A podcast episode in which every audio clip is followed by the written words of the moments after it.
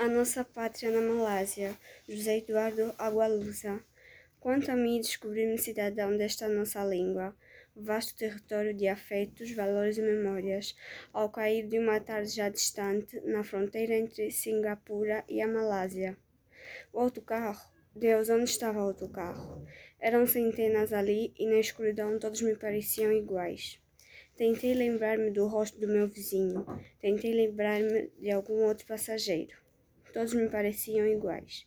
Finalmente, já desesperado, fui ter com um polícia e expliquei-lhe o que tinha acontecido. Ele olhou-me desconfiado e pediu para ver o passaporte. Português? O homem lançou-se nos meus braços. Eu também sou português.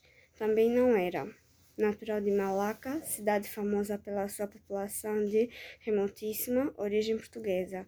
Falava uma língua de fantasia, que ao princípio me pareceu crioulo de Cabo Verde, e depois me, rec me recordou velhos textos setecentistas.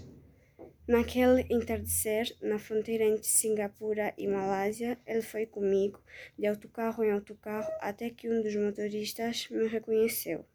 O polícia confiou-me a ele num discurso expansivo, inflamado, que eu julgo ter compreendido, mesmo sem entender uma única palavra. Por fim, voltou-se para mim e apertou minha mão. Não sei se chorei, não me lembro, talvez tenha chorado. Edicleia Almeida, nono A.